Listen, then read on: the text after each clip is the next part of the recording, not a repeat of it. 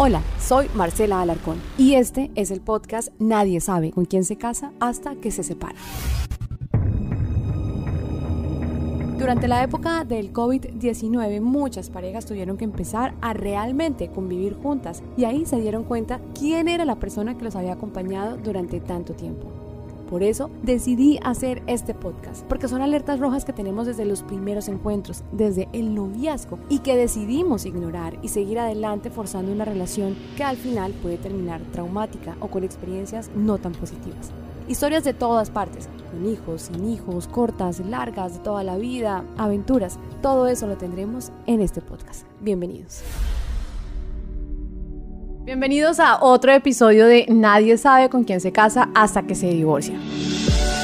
Esta vez tenemos una historia que me llama mucho la atención porque la persona que la cuenta no es la protagonista, pero sí una de las más afectadas. Y no, no es la otra. Esta es la hija. Va a contar la historia de sus papás. Así que voy a saludar aquí a Marce Kioto. Calla, ¿cómo estás? Hola, muy bien. ¿Y tú cómo estás? Muy bien, gracias por estar en este podcast que está dedicado a que las parejas o nosotras como mujeres o los hombres aprendamos y de otros espejos y tomemos de ahí lo que mejor nos pueda servir para nuestra vida. Muchas gracias por invitarme. Y sí, es una historia bastante eh, fuerte, pero también que nos va a enseñar bastante a tomar decisiones acertadas. Marce, ah, vayámonos al principio de la historia. Cuando usted nació, su infancia, sus hermanos, ¿cómo era ese hogar? Yo soy la menor.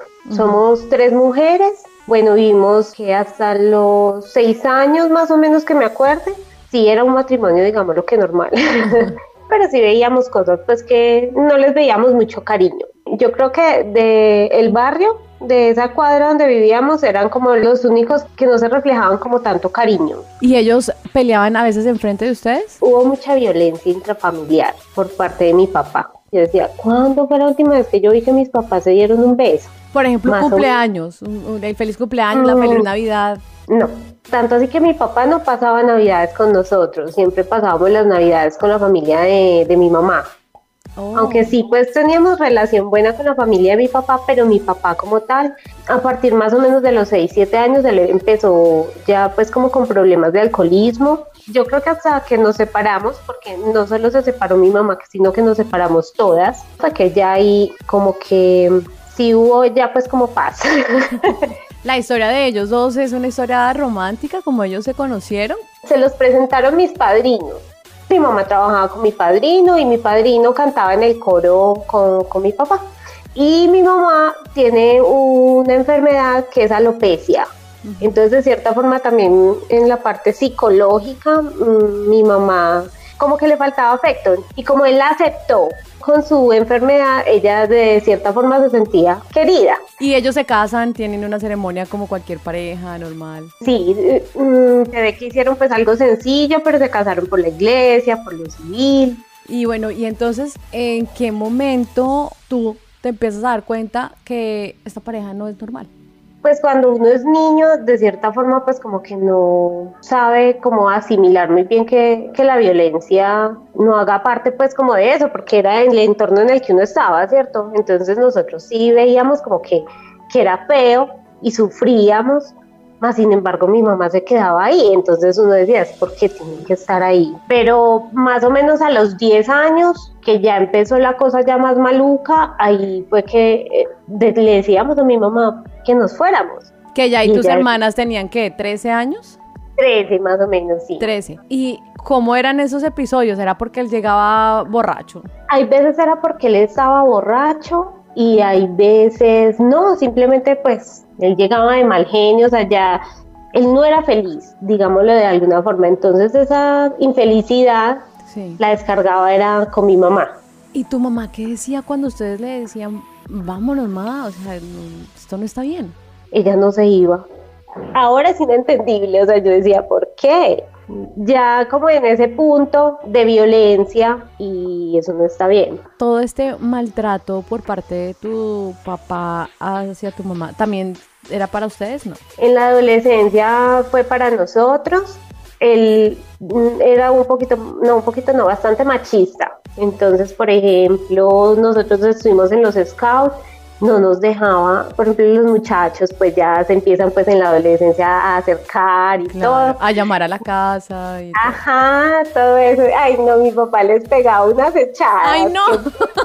Qué vergüenza. Pues ahora me río porque hicimos un trabajo muy bonito las tres de perdonar. Entonces, hay veces hasta nos acordamos que una vez le pegó una pela a mi hermana el día de los 15 porque estábamos pasando una necesidad económica y ella dijo, ay, no me dieron ni una torta. Él, él como en medio de su impotencia le dio una pela. Entonces ahora no la gozamos porque se fue Ah, regalo de le, cumpleaños. le dieron una pela, claro. Todo este tema empieza ya como a convertirse realmente en un problema para ustedes como hijas, porque yo me imagino que cuando uno ve que la mamá lo sufre, pero sigue siendo la mamá fuerte, dedicada, al pie del cañón, pues de pronto uno como que se hace de la vista gorda y dice, ah, bueno, si mi mamá está ahí es porque seguramente está bien o porque ella sabrá cómo lo soluciona. O sea, eso pensábamos hasta antes de ser adolescentes, porque ya después vos empezás a interactuar también con otras personas que no viven eso, que te hacen caer en cuenta en que, que no está bien, que eso hay que denunciarlo. Oh, Mi mamá seguía sin quererse ir claro. y nosotros seguíamos diciéndole, vámonos, que ya estamos grandes. ¿Tu mamá trabajaba? Ella trabajaba. ¿Y tu papá fue infiel alguna vez? Sí, tuvo una, una mujer, bueno, pues yo creo que tuvo muchos porque él trabajaba en pueblos. Entonces, Como los marineros. viajaba, pues me imagino yo que como los marineros, sí. Pero sí, tuvo una mujer que de cierta forma nosotros hasta fuimos agradecidas con ella porque ella lo hizo cambiar mucho en el aspecto del alcoholismo. Y ahí en ese entonces fue que él se atrevió a pedirle el divorcio a mi mamá. Por ella, por la nueva señora. Yo decía, ay, alabado sea Cristo, por fin uno de los dos. ¿Y tu mamá qué dijo? No, pues imagínate que como el proceso para anular matrimonios por la iglesia es un poquito más complicado. No tiene que haber pues como una causal, pero el testigo que mi papá ponía era la señora y mi mamá decía, ella cómo va a saber lo que yo he vivido. Entonces el día que se iban a separar, mi mamá le dijo al padre, yo firmo el divorcio, pero quiero que él quite la testigo. El padre le dice, ¿por qué? Y mi mamá le dice, porque ella es la amante de él. Entonces no los quisieron separar. Pero antes de llegar al, al- a la separación, tu papá dice cualquier día de alguna pelea o algo, dice, bueno, quiero el divorcio. Ahí claramente hay otra persona. Tu mamá lo acepta, dice sí de una. Pasamos por muchas situaciones. Imagínate que cuando uno vive en un barrio con señoras muy comunicativas, entonces las señoras van y le dicen a mi mamá, a su esposo lo trae, la trae todos los días una señora. Y entonces eh, mi mamá le preguntó, ay, ¿a qué horas más o menos? Ay, a tal hora. Y entonces ella ese día nos coge a las tres y se para enfrente del carro de la señora con nosotras tres ahí y le dice, este es el ejemplo que usted le está dando a sus hijas. No espere que a sus hijas un hombre en el futuro no le haga lo mismo que usted me está haciendo a mí. Él, ¿qué dijo? No, él se quedó así como pasmado, entró a la casa callado, no nos hablaba. La señora, nada. ¿qué dijo? No, ella salió y se fue. Ella sabía que él tenía una familia, evidentemente. Claro, sí, ella sabía. Es más, después de eso, nosotros nos conseguimos el teléfono de la señora porque él nunca nos daba permiso para nada. Entonces, como estábamos en los scouts, pues necesitábamos salir a acampar y la llamábamos a ella para que le dijera que nos diera permiso. Ah, pero esa relación fue sólida, estuvieron harto tiempo. Sí, duraron como 7, 8 años. Wow, y ella no tuvo hijos con él. No, es más, ella después lo engañó. Ley de la Eh, vida.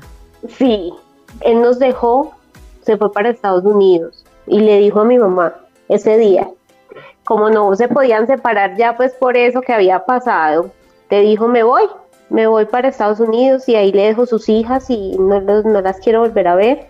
Y ese día dice mi mamá que ahí fue que ella entendió que no debió haberse quedado ahí nunca. ¿Cuántos años después? 25. Ay, no, Bueno, es claro que tu mamá es una santa.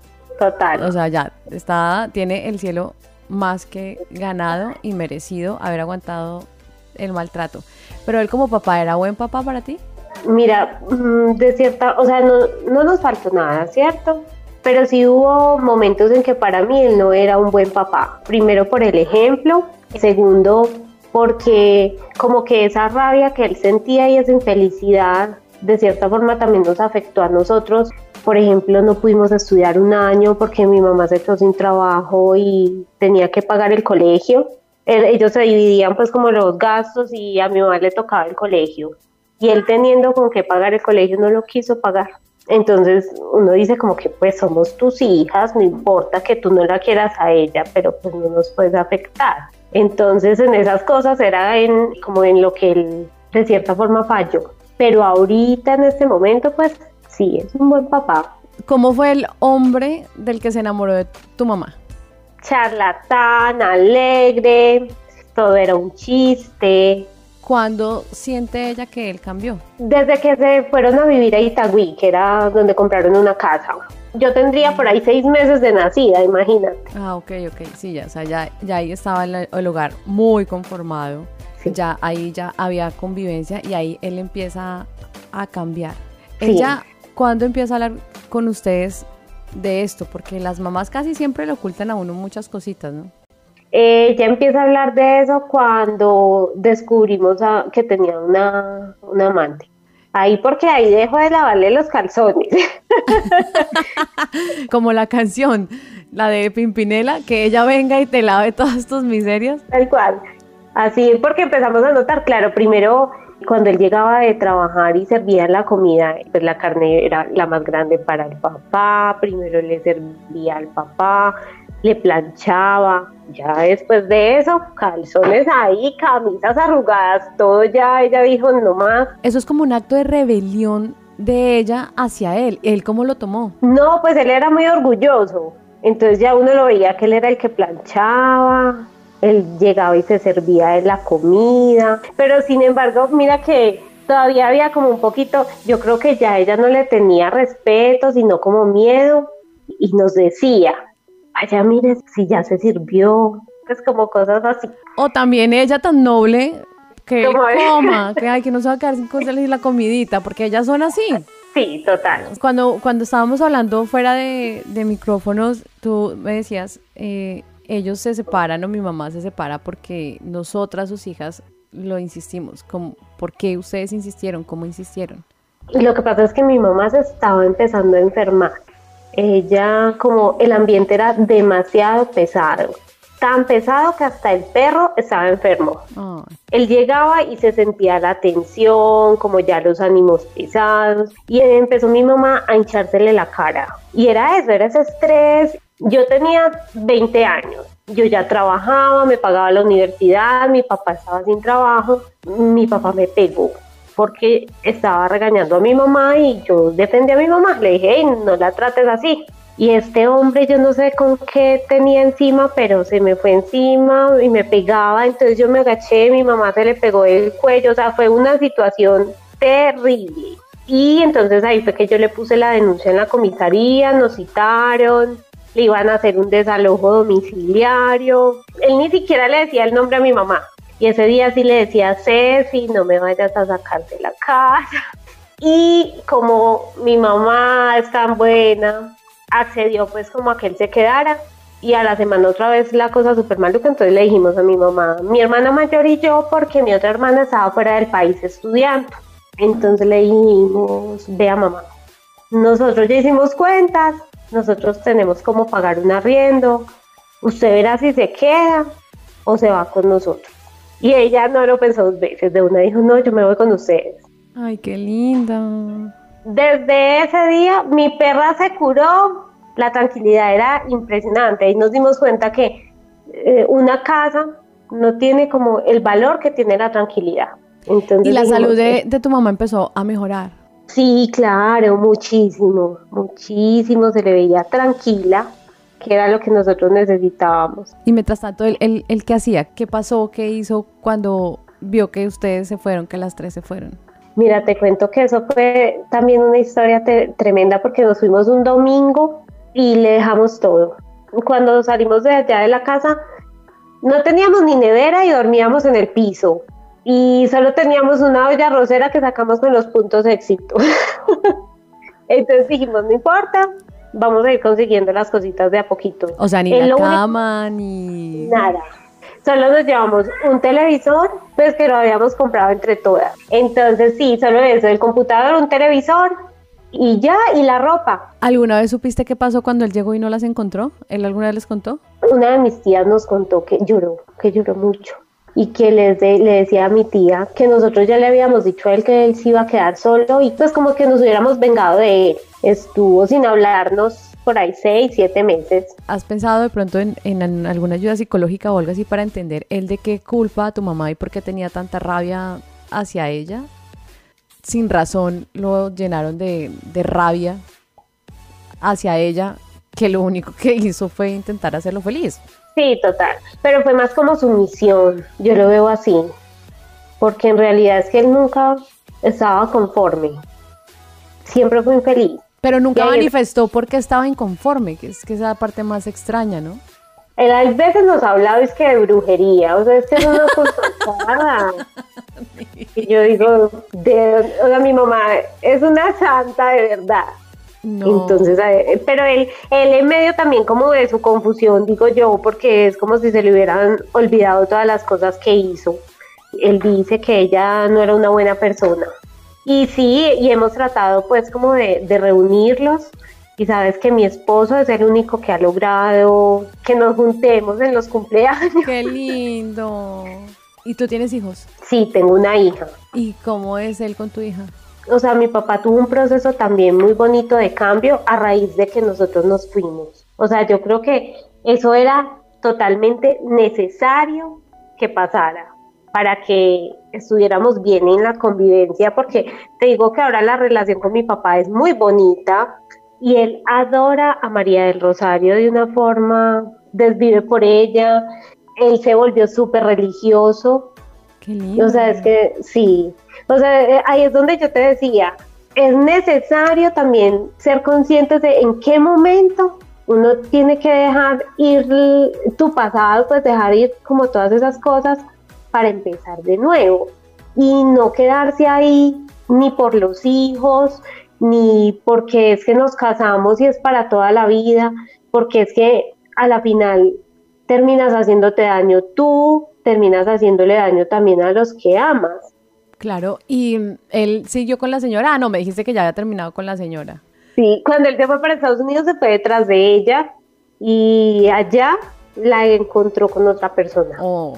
Entonces él se quedó allá solo, llevado el berraco. Pues claro. Porque la encontró con otro. Y ya después de eso, pues él sí nos cuenta que ha salido con alguna persona y eso, pero no le hemos conocido como a nadie. ¿Y el sentimiento de, de tu mamá hacia tu papá hoy en día cuál es? Mira, te digo que mi mamá, hay veces que hablamos, ella me dice, si él se llegara a enfermar, yo lo cuidaría, sin rencor. Ella se va con él a vivir en sus últimos años. Pero él no. Lecciones de esta historia que me ha parecido de verdad maravillosa, porque yo creo que si no es por la fuerza de las hijas, ella nunca se va. Ella se queda esperando con los brazos cruzados a que él vuelva a Estados Unidos después de ver a la otra con otro. Él volvió y le pidió perdón a mi mamá en ese entonces. Ah, no digas. Él le dijo, olvídese de mí y al verse allá solo, ahí sí ya no. No, es que él pensó que iba a tener el final del cuento feliz y fueron felices para toda la vida. Lecciones de esto, eh, como hijos, nosotros yo creo que estamos en una posición en la que podemos hacerles ver a nuestros padres que ellos merecen vivir bien. Porque de pronto tu mamá no era consciente de que ella podía y merecía vivir bien. Hoy en día tu mamá, ¿cómo recuerda toda su vida con él? Mira que hay veces recuerda más lo malo, tristemente recuerda más lo malo, entonces hay veces sí me dice, ah, por ejemplo, esta semana le regaló la organeta que era de nosotros a mi hija, se la mandó desde Medellín. Y mi mamá ahí mismo me dijo, ay, esa organeta que él se las escondió para que ustedes no tocaran entonces como esas cositas. Y yo, ay, yo ya ni me acordaba mamá. Y como así, como porque ella también, yo creo que tiene que hacer su proceso de sanar para no recordar lo malo. Si no se quiere acordar de lo bueno, pues que no se acuerde de lo malo tampoco. pero mira que eso que acabas de decir es bonito porque si no se quiere acordar de lo bueno, no, pero a ver, lo bueno son sus hijas. Lo malo debería ya ser eliminado por las tres hijas que literal le salvaron la vida a ella. Sí. En todos los aspectos, en el aspecto emocional y físico. Así que, oye, pues eh, Marcela, qué historia tan, tan, ay, detesto decirlo, pero es muy bonita por el lado de ustedes como hijas. Y qué historia tan tormentosa porque estoy segura que muchas mujeres pasan por esto y que esto sea un aviso para decirle a esas mujeres que pasan por ese maltrato, por esa violencia, por ese sometimiento que a veces ni siquiera es físico, hoy en día es muy psicológico también. Y es que pueden salir adelante solas. ¿Es difícil? Sí. Desprenderse y el desapego a esa persona es lo más difícil. Sí. yo creo que la parte más difícil de tu mamá, ni siquiera el trabajo, cambiar de casa, sino desprenderse y aprender a vivir sin esa persona que los ha maltratado tanto tiempo.